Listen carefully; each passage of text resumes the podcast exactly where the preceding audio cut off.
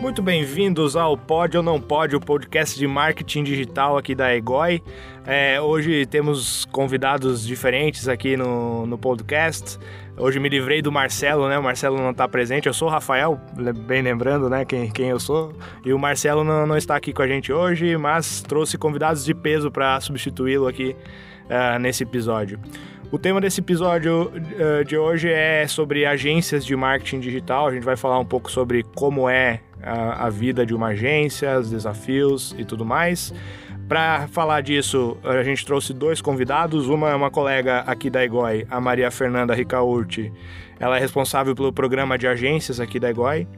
E uh, junto com a gente está um parceiro, uma agência parceira aqui da EGOI, que é o Henrique, é da agência Mega Mais. Sejam muito bem-vindos, pessoal. Olá, Rafael. Obrigada pelo convite. Olá, Henrique. Olá, tudo bem? Muito obrigado pelo convite. Vamos lá. Então, Henrique, se você pudesse apresentar rapidamente sobre sua agência, sobre quem você é, quanto tempo está no mercado aí. Pronto. Como o Rafael disse, né, meu nome é Henrique, Henrique Tavares, é, a agência é a Mega Mais. Oficialmente estamos no mercado desde 2012, né, como agência mesmo. É, a agência surgiu em Salvador, na Bahia, no Brasil, e hoje nós alcançamos, conseguimos atravessar o Atlântico e estamos aqui em Portugal, né? Legal. Temos uma agência aqui em Coimbra e parceirão do Egoi. Agradeço mais uma vez aqui o convite e vamos lá, bola para frente. Show de bola, Henrique. É... Bom, eu queria começar perguntando aqui um pouco sobre os desafios de como é gerir uma agência, né? Você já está há bastante tempo no mercado aí, já conhece bem isso, então se você puder contar um pouquinho mais sobre como vem sendo o seu trabalho na frente de uma agência, como é trabalhar home office, para a gente compartilhar esses desafios. Pronto. É, realmente são, são diversos desafios né, que a gente acaba enfrentando no dia a dia. É, eu acho que é importante falar, primeiramente, que a, a Mega Mais hoje tem um foco em micro, pequenas empresas e profissionais liberais, tanto aqui em Portugal quanto no Brasil. Esse foi um, um, uma ideia da gente desde o início de estar tá focado nesse público, porque é onde a gente tinha mais conhecimento do mercado. Eu trabalhei em algumas agências, né, antes de ter a Mega Mais, e entendi um pouco disso. E quando é, iniciou a Mega Mais, era eu apenas fazendo quase todo o trabalho. Em poucos meses a gente contratou uma jornalista, porque é essencial a gente ter alguém focado ali em copy para poder estar tá fazendo todos os materiais. E eu acho que um dos primeiros desafios é a gente conseguir ter profissionais qualificados dentro da agência e o desafio acima desse é reter esses profissionais. Eu acho que esse talvez seria o, o, realmente o grande desafio, porque aí entra um pouco da parte motivacional, entra a parte de remuneração e para poder colocar um pouco mais de, de pimenta nesse processo todo, é, a Mega Mais, a partir do 2015, eu acredito, a gente ficou trabalhando totalmente home office. Então, assim, tinha que ter equipe e ainda assim a equipe online e como é que faz para a gente gerir todo esse pessoal e manter toda é, é, essa motivação, né? Esse eu acho que é o, o grande desafio da agência. E, e, como você fazia na época para gerir todo esse pessoal à distância? Eram, eram quantas pessoas, Henrique? Pronto. É, no início, né, era, iniciou eu, a jornalista, depois acrescentamos mais uma designer. Hoje nós somos seis seis ao todo. Todos à distância. Todos. Tem um, faz uma semana que tem um que, que, tá, que é o Fernando aqui em Coimbra. É, que é o único que está fixo, né? Do meu lado, porque a gente acaba, ele está em treinamento e acaba sendo mais fácil. E eu estou fazendo, na verdade, uma experiência para ver se, se a gente consegue ter resultados melhores com as pessoas físicas do que no digital. Eu acredito que vai ser a mesma coisa, né? Mas. Sim, sim. É, eu, eu acho que o principal desafio de, de, trabalhar home office é você manter a concentração e o foco, né? Uh, já, já trabalhei algum tempo home office. Maf, você já, já trabalhou alguma vez home office também, com projetos? Trabalhei sim. O, o meu início aqui na EGOI né, foi home office, desde Florianópolis. Então, obviamente, um desafio é a automotivação, né? é, conseguir gerir, gerir, o tempo, teu tempo, ser mais produtivo, né? É, mas eu acredito que tem várias dicas, né? Tem algumas metodologias que a gente pode trabalhar para ajudar nesse desafio que é trabalhar praticamente sozinho, né? Sim, Exatamente. E vocês acham que tem algum ponto negativo da parte de home office? Perde-se muito esse contato de equipe, de colaboração? é, sem dúvida alguma, a interação ela, é, ela, ela fica muito prejudicada com esse processo, né? Não dá para fazer um churrasco home office, a gente não consegue fazer essa interação com a pessoa. Isso é muito importante, né? A gente tá junto. Eu procuro sempre promover algum, alguns encontros. É difícil porque, é, ainda mais agora estando em Portugal, estamos fisicamente muito distantes. A gente tem, tem design em Aracaju, tem design, tem jornalista em, em acho que interior do Rio de Janeiro, aí tem aqui em Coimbra, tem em Salvador, então assim, é muito diversificado. Mas eu acho que um ponto, um ponto chave para o resultado, para o sucesso desse trabalho home office, é a gente ter uma metodologia de trabalho bem definida e ter uma, uma timeline ali para poder todo mundo estar tá seguindo aquilo meio que diariamente. Uhum. Hoje tem também muitas ferramentas, né, para ajudar e facilitar essa comunicação, né? Então, acredito que se conseguir ter algumas ferramentas de comunicação, essa metodologia que fala o Henrique, eu acho que né, eh, gerir melhor e se organizar melhor com o pessoal de longe mesmo em equipes presenciais, aqui, por exemplo, na Iguai, o nosso time de marketing, nós temos um Kanban com os projetos, com tarefas para cada pessoa. Por exemplo, para o nosso produtor, eu crio uma tarefa para depois ele editar aqui o áudio com uhum. datas, com timeline. É, vocês poderiam citar outras ferramentas que, que, vocês, que você costuma usar no dia a dia, Henrique, é, que, que ajuda no gerenciamento da empresa e, e nas tarefas do dia a dia de uma agência? Pronto. É, inclusive, assim, por, por, sermos uma agência focada no, no, no, pequeno, vamos dizer assim, né? A gente sempre tem que ter uma atenção muito grande é, a parte de custos também. E, assim, tem uma ferramenta que acaba tendo... No início, ela é gratuita, que é o Trello. E tem um papel fundamental dentro desse, dentro desse processo de gestão. Porque dentro dele, para cada projeto, a gente tem que ter o responsável a data para aquilo ser feito, quais são quem é a meta e também os objetivos, né? Os micros e macros objetivos. E dentro do Trello a gente consegue fazer tudo isso. Agora sim, lembrando, né? O Trello ele é altamente personalizável. Cada cada é, empresa ela tem que ter sua metodologia de se aplicar dentro do Trello, porque quando você vai abrir um board de novo lá ele está limpo. Então você tem que criar uma metodologia e testando o tempo todo e, e evoluindo. É, Hoje a gente já tem um, alguns boards determinados para determinados clientes. Exemplo, é board de rede social. Existe um board específico para isso. O que é o board? Né? É um conjunto de ações pré-determinadas dentro do Trello e aí a gente vai seguindo. Ah, preciso fazer um board para o site. A gente já tem um modelo. Então, um board para um lançamento, um lançamento relâmpago, agora a gente tem um modelo. Então, para tudo, a gente já tem algo meio pré-estabelecido. Perfeito. É, eu sei que você trabalha muito com redes sociais também, é, é um dos serviços que a agência presta, né? É, você usa alguma ferramenta para automatizar as publicações? O que, que você costuma usar hoje? A ferramenta que a gente mais utiliza agora para a parte das publicações de relatórios também, que é muito completa, é o MLabs. Se eu não me engano, até é brasileira. É brasileira, é brasileira. É, é uma ferramenta fantástica, com custo baixo. Eu sempre falo de custo porque isso tem que estar tá na pauta de qualquer empresário. A gente tem que estar tá sempre é, tendo a, a melhor ferramenta com o melhor retorno, com custo-benefício. E o MLabs é uma, é uma ferramenta que ele atende como um todo. Ele tem planos mais, mais básicos, né? Na parte só de publicação, mas o de relatório vale muito a pena. É bom, é, mudando um pouco de, de tema aqui, é uma coisa que, que a MAF também vive muito na, no dia a dia é, é prestando consultoria para as agências parceiras aqui da EGOI, é o alinhamento de, de expectativas que, que precisa ser feito desde o início com o cliente, na, na espera, na, em que espera de resultado ele, ele pode ter. Uh, Henrique, uh, que dicas você pode dar assim, para a gente sobre alinhamento de expectativa com o cliente? Como é que você faz isso hoje na, na sua agência? É, esse eu acho que é o, o ponto crucial, né? É, essa parte do, do início da conversa com o cliente, ele é fundamental para o processo como um todo. Como a gente sempre precisa ter esse, esse retorno do cliente, é, antigamente a gente tentava utilizar a parte do formulário, mas a gente viu que engessava bastante. E começamos a ter o, a reunião online e uma reunião é, já pré-programada desde o início do projeto. Exemplo, a gente inicia com alinhamento de expectativa através do Skype, através do Zoom, através do Appear, tem diversos sistemas que a gente pode utilizar, até do próprio WhatsApp, né? Uma coisa que a Mega Mais tem muito forte é o seguinte, eu sempre pergunto ao cliente, qual o melhor meio para vocês? O que, que é mais fácil para vocês poderem conversar com a gente? Ah, se eles inventar uma plataforma, vamos utilizar, mas porque seja da forma mais fácil para eles. Hoje em dia, sou bem sincero, a grande maioria faz pelo WhatsApp, Você consegue colocar É, quatro pessoas sim. ali, É resolve muito usado tudo. No Brasil, principalmente, é muito usado. né? É. Até cá em Portugal também já está Já tá- já tá utilizando. Eu acredito também que essa parte de alinhamento de expectativas, né, vai mudando, né, desde o início que a gente vai trabalhando com o cliente, né, a prospecção desse cliente, o fechamento do contrato, quando a gente começa a atender o cliente já, a executar o projeto.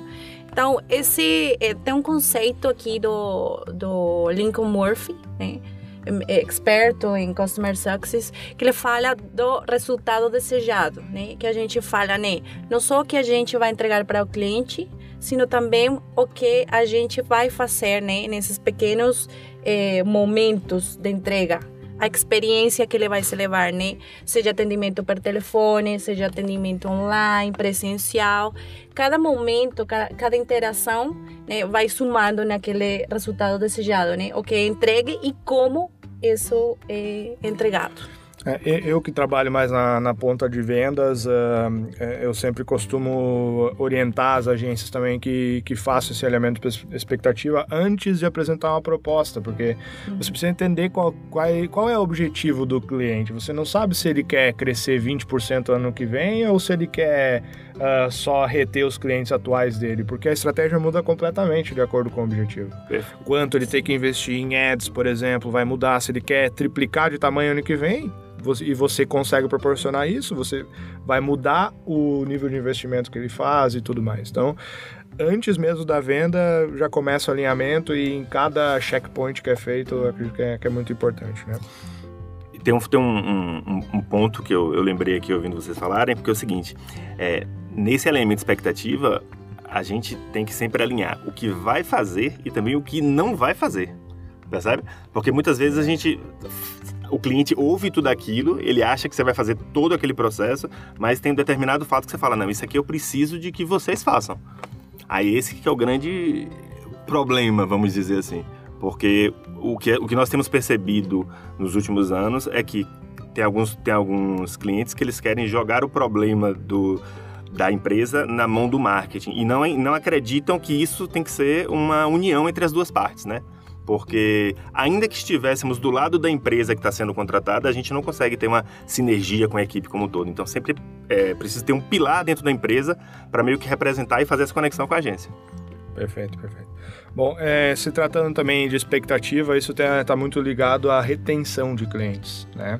Porque se ele está com uma expectativa bem alinhada com o serviço da agência, a retenção ah, normalmente ocorre por consequência.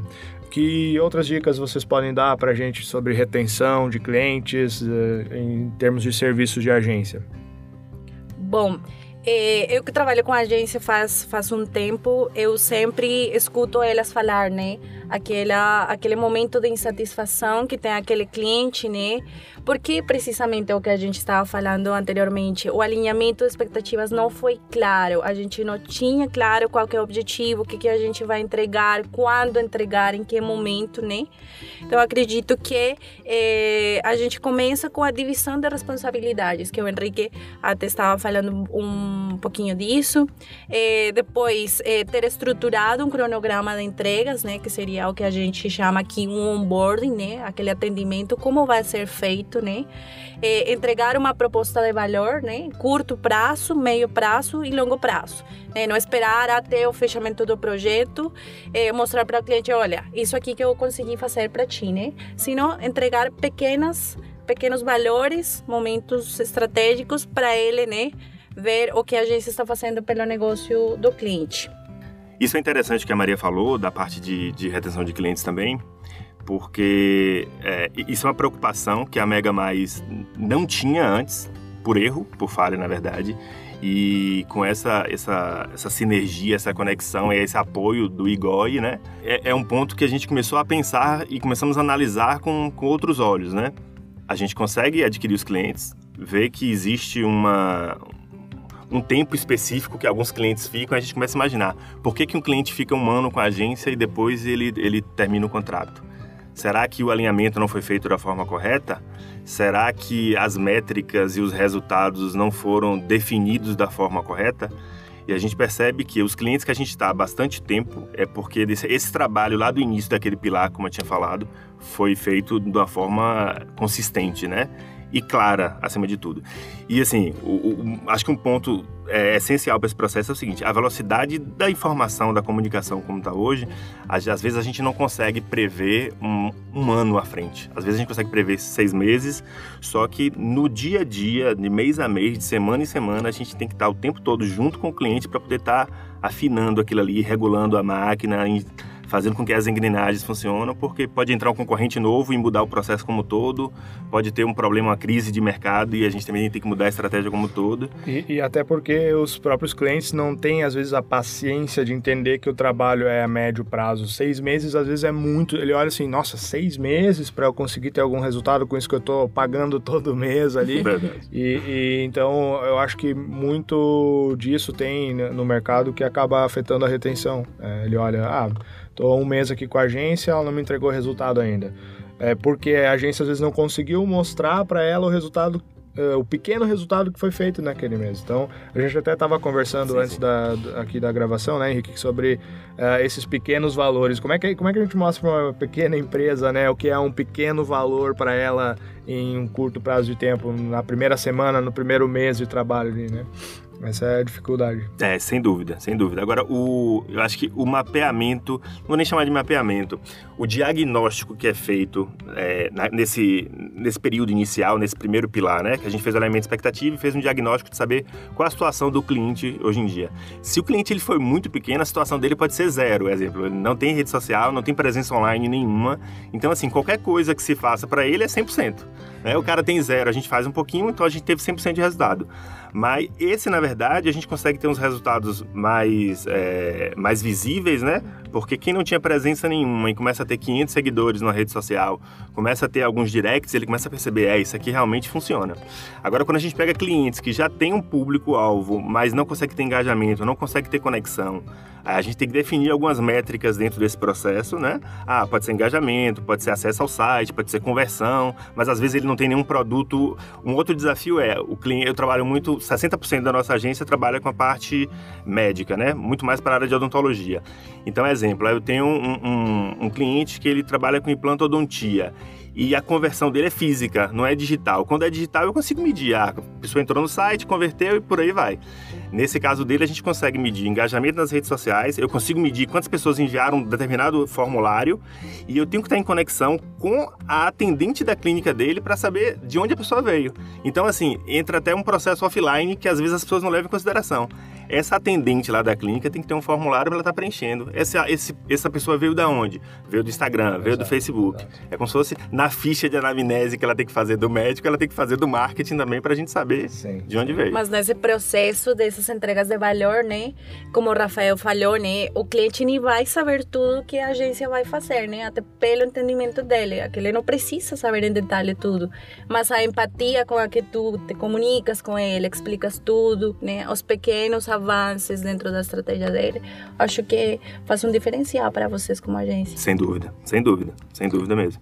Perfeito. Bom, eu queria puxar outro tema aqui agora. Eu quero que vocês imaginem aí é, que eu sou uma pequena, pequena, pequena empresa. Sou eu que trabalho aí à frente da minha, da minha empresa e eu tenho lá um sobrinho de, de 15 anos que está sempre na rede social e ele entende de tecnologia.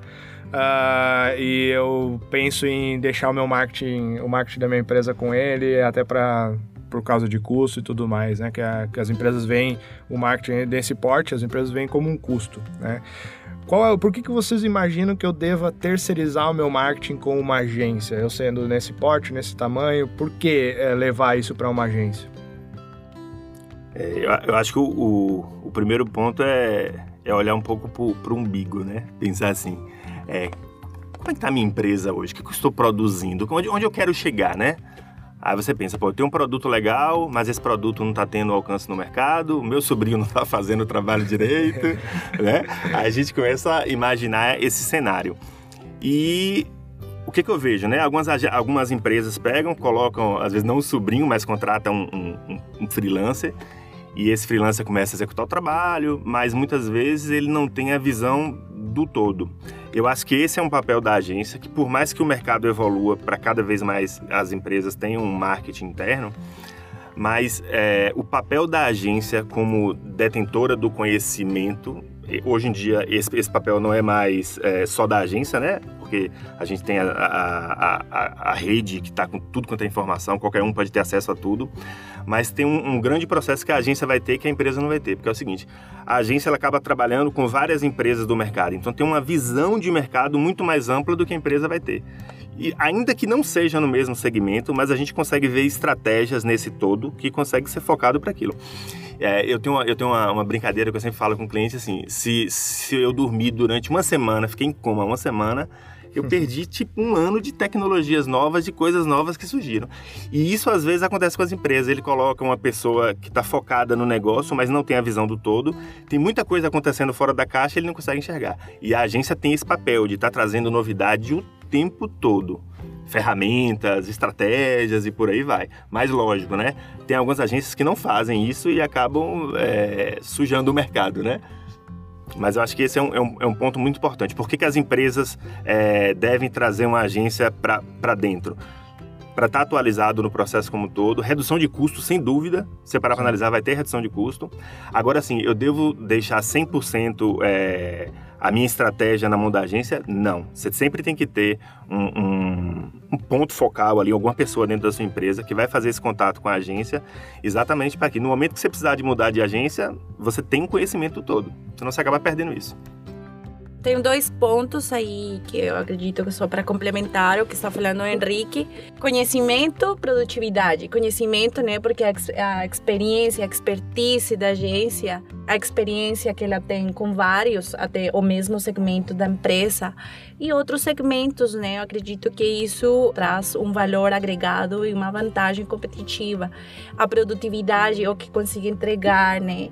E é, o investimento, o investimento meio longo prazo, mas que traz com certeza é, um engajamento e conseguir alavancar o negócio de uma forma mais mais rentável, mais escalável, é. metrificável. É, eu, eu, também sempre tento fazer o paralelo com, com empresas que conseguem ter na sua estrutura uma equipe de marketing. Por exemplo, a própria Egoi, nós temos uma equipe com 15 pessoas só dedicada a marketing. Então tem especialista em ads, tem especialista em conteúdo, em conteúdo nas diversas linguagens e idiomas que a gente trabalha. Né? É, é praticamente inviável para uma empresa do porte que eu comentei antes eh, adquirir uma equipa dessa, né? nessa, nesse tamanho, nessa estrutura, com essa qualificação. Então, numa agência, ela acaba encontrando essa multi-especialização né, do, do serviço uh, para entregar o resultado que ela espera mesmo com o marketing. Né? Acho que esse é, é, um principal fator aí. É. Um ponto que eu até lembrei, um exemplo né, de um cliente, é, tinha um cliente que não sei se era o sobrinho ou se era o irmão, mas era alguém assim, nessa faixa. Ele enviava e-mails, né? Através de sistemas, e quando ele ia olhar as métricas, ele via assim: pô, tive uma taxa de abertura de 15%, tá horrível. Mas como ele não sabe do mercado, ele não sabe que se a taxa de 15% de abertura e de clique é boa ou ruim, porque ele não tem base de comparação. É exemplo, inclusive, também na conversão de um site. Ele vê, ah, coloquei 5 mil pessoas do site. Do site está convertendo 3%. Gente, esse número é sensacional se você conseguir. Nossa. A depender do que, do que ele estiver investindo lá, é um número é sensacional. Mas muitas vezes ele não tem ideia disso. E quem nos dá essa, essa visão do, do todo é o, tudo que foi passado, né? A bagagem que a gente leva, que as agências levam, que os profissionais levam. É, o que a gente percebe muito é o seguinte: quando a empresa é muito grande, não nem muito grande, mas talvez de média grande, é, ela acaba tendo essa necessidade de ter um setor de marketing interno, que eu acho que é plausível. Agora, o, o pequeno, o cara que está entrando no médio empresário ali, lógico, você tem que colocar, eu sempre falo, sempre coloque tudo no Excel para ver como é que vai ser o, as contas no final. é, o Excel é quem manda em tudo, né?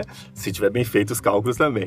Mas, normalmente, é aí que você tem que ver. Ah, realmente, posso ter uma equipe interna, eu vou conseguir ter trabalho para esse pessoal o tempo todo, porque muitas vezes você coloca uma equipe de duas, três pessoas, você tem um site, um e-commerce pequeno, aquelas pessoas ficam mais ociosas do que, do que fosse, vale mais a pena você terceirizar. O custo vai ser mais alto que o retorno, Sem dúvida, sem dúvida. E, e nesse, nessa linha ainda, uh, beleza, eu sou lá a pequena empresa, vocês me convenceram a contratar uma agência.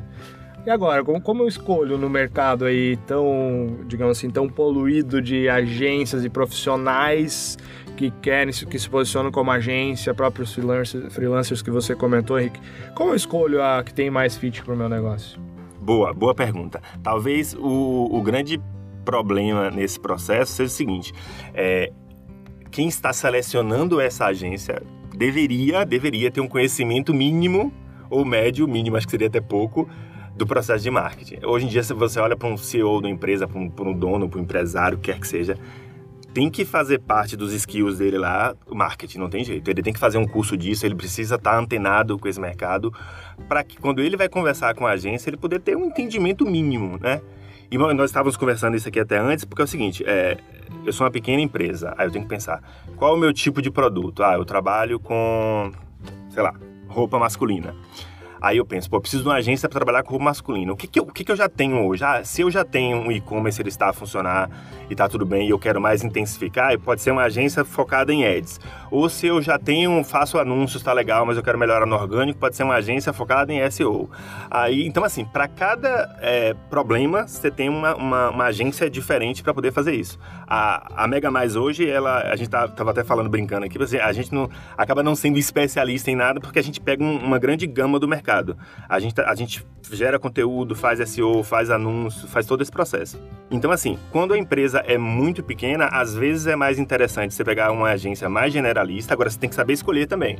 Ah, como é que eu vou levar em consideração na hora de escolher uma agência? Primeiro, senhor Google, né? Chega no Google, coloca lá agências de marketing próximo do meu local, para você poder entender um pouco mais. Chamo as duas agências dessas para conversar e ali começa a fazer algumas anotações, algumas coisas que eles estão falando, ver como é que é tudo certinho.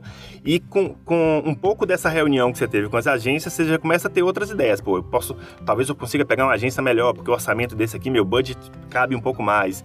Então, o, qual o conselho? É, procure agências próximas, mas que tenham, que tenham valor de mercado, né? Aí você vai olhar depoimento, você vai olhar se é, os trabalhos que essas agências já fizeram. E um, um, detalhe, quando a agência mostrar o trabalho que fez, seja minucioso. Fala assim, não, abre aí o Ads, deixa eu ver como é que tá, deixa eu ver o Analytics para ver realmente como tá. Porque às vezes é, a gente tem um termo na Bahia, é tudo de, de garganta, né? Fala que fez e na mente não fez. Sim, é verdade. Os é. cases de sucesso, né, Henrique? Eu acho que vamos falar muito pelo trabalho da agência, a experiência, os segmentos que já trabalhou, se faz sentido para o negócio dele. Eu acho que essa é uma vantagem competitiva, né? O cliente falar dos resultados que conseguiu atingir com o trabalho em conjunto com a agência. Muito bem, muito bem. É, e para finalizar, uma, uma pergunta que, que eu queria entender uh, de vocês dois é sobre a importância de parcerias. Né? A, a Maria Fernanda está à frente do programa de parceria com agências da EGOI. Ela sabe da importância das agências para a própria EGOI. Né? E, e, o Henrique é uma agência parceira. Como que vocês veem a importância de parcerias, não só com a EGOI, mas com outras ferramentas também? Henrique, como é que você trabalha isso? Como é que você busca parcerias no mercado? Pensando assim, né, como, como empresários né, de agências, é fundamental. Você tem que pensar logo, eu, eu acho que se a gente pensar na estrutura da empresa, uma empresa que se vê hoje sozinha no mercado, não só de marketing, mas de qualquer assunto, está fadada em sucesso. Você tem que ter parcerias e, e, e essas parcerias é, é que vão estar tá dando meio que o combustível para você estar tá também vendo coisas novas, porque normalmente essas parcerias promovem muito conhecimento, entendeu? E, tipo, a Igoi. A Igoi, eu já namoro a Igoi há bastante tempo. E depois, quando a gente conseguiu é, fazer essa parceria, porque a gente, a, eu tenho a Igoi como um exemplo de empresa. E aí, quando a gente conseguiu fazer essa parceria, meio que teve uma sinergia muito grande e traz muita novidade. Este acompanhamento que a, que a Maria faz é muito interessante porque é, é meio que semanal e isso a gente vai criando alguns, algumas metas, alguns micro e macros objetivos, né? E você tem que seguir aquilo. E você vai seguindo, você vai evoluindo, você vai vendo uma visão de mercado que ela tem que às vezes você não tem. Ou a gente. Isso acontece muito com as empresas. A gente fica muito operacional e pouco estratégico. E eu acho que quando a gente tem essas parcerias, a gente começa a olhar um pouco, sabe? Peraí, deixa eu me afastar do problema, deixa eu ver o todo. E eu acho que esse é o grande ponto. A visão estratégica que essas parcerias vão dar, dentre outros benefícios, né? Que sempre tem. Nesse programa de agências parceiras que a gente tem. Olha o jabá. tá fazendo a propaganda do programa. Pode, pode fazer. Um pouquinho só. É, nesse programa a gente está procurando um ganha-ganha, né? Tanto para o negócio dos nossos parceiros, tanto para o EGOI, né? A gente tem diversos benefícios, diversas vantagens, como o Henrique falou, esse acompanhamento próximo que a gente procura fazer em conjunto com as nossas agências em busca, né, de essa retenção desses clientes, né? Então, fazer um trabalho em conjunto, tanto de, de clientes, de conteúdos, é, para finalmente né, crescer é, juntos nesse, nesse negócio de agências de marketing né, e ferramentas como, como um tudo que auxilia nesse trabalho, nessa produtividade do dia a dia de uma agência de, de marketing. Perfeito. Bom, a gente podia ficar aqui, já, já estamos meia hora aqui falando, a gente podia ficar mais um meio-dia aqui falando, Sem né? Tem, tem muito tempo que a gente não tocou, por exemplo, marketing offline, marketing online, né? tem a questão de precificação, mas a gente combina uma segunda é conversa aí para a gente levar esse conhecimento sempre para o nosso ouvinte aí do podcast. Agradecer mais uma vez aqui também a Maria Fernanda e o Henrique que se dispuseram. O Henrique veio lá de Coimbra, que não é tão longe, porque para nós somos brasileiros, aqui em Portugal nada é muito longe. Verdade, verdade. Mas uh, agradecer muito a presença por ter uh, se disposto a vir até aqui a Igói para gravar com a gente. Uh, muito obrigado, Henrique. Eu que agradeço. E qualquer dúvida, coloquem nos comentários, vão postando nas redes sociais do Igoi, que na medida do possível o pessoal vai passando, é isso aí, a gente vai conversando. Aí. A gente tem muito mais conteúdo também no nosso blog, se você quiser acompanhar lá, blog.egoi.com barra BR se tiver no Brasil, barra PT se tiver em Portugal. É, e qualquer dúvida que tiver também pode mandar um e-mail pra gente, podcast.egoi.com, tá bem? Muito obrigado e até a próxima. Tchau, tchau. Tchau, tchau, abraço.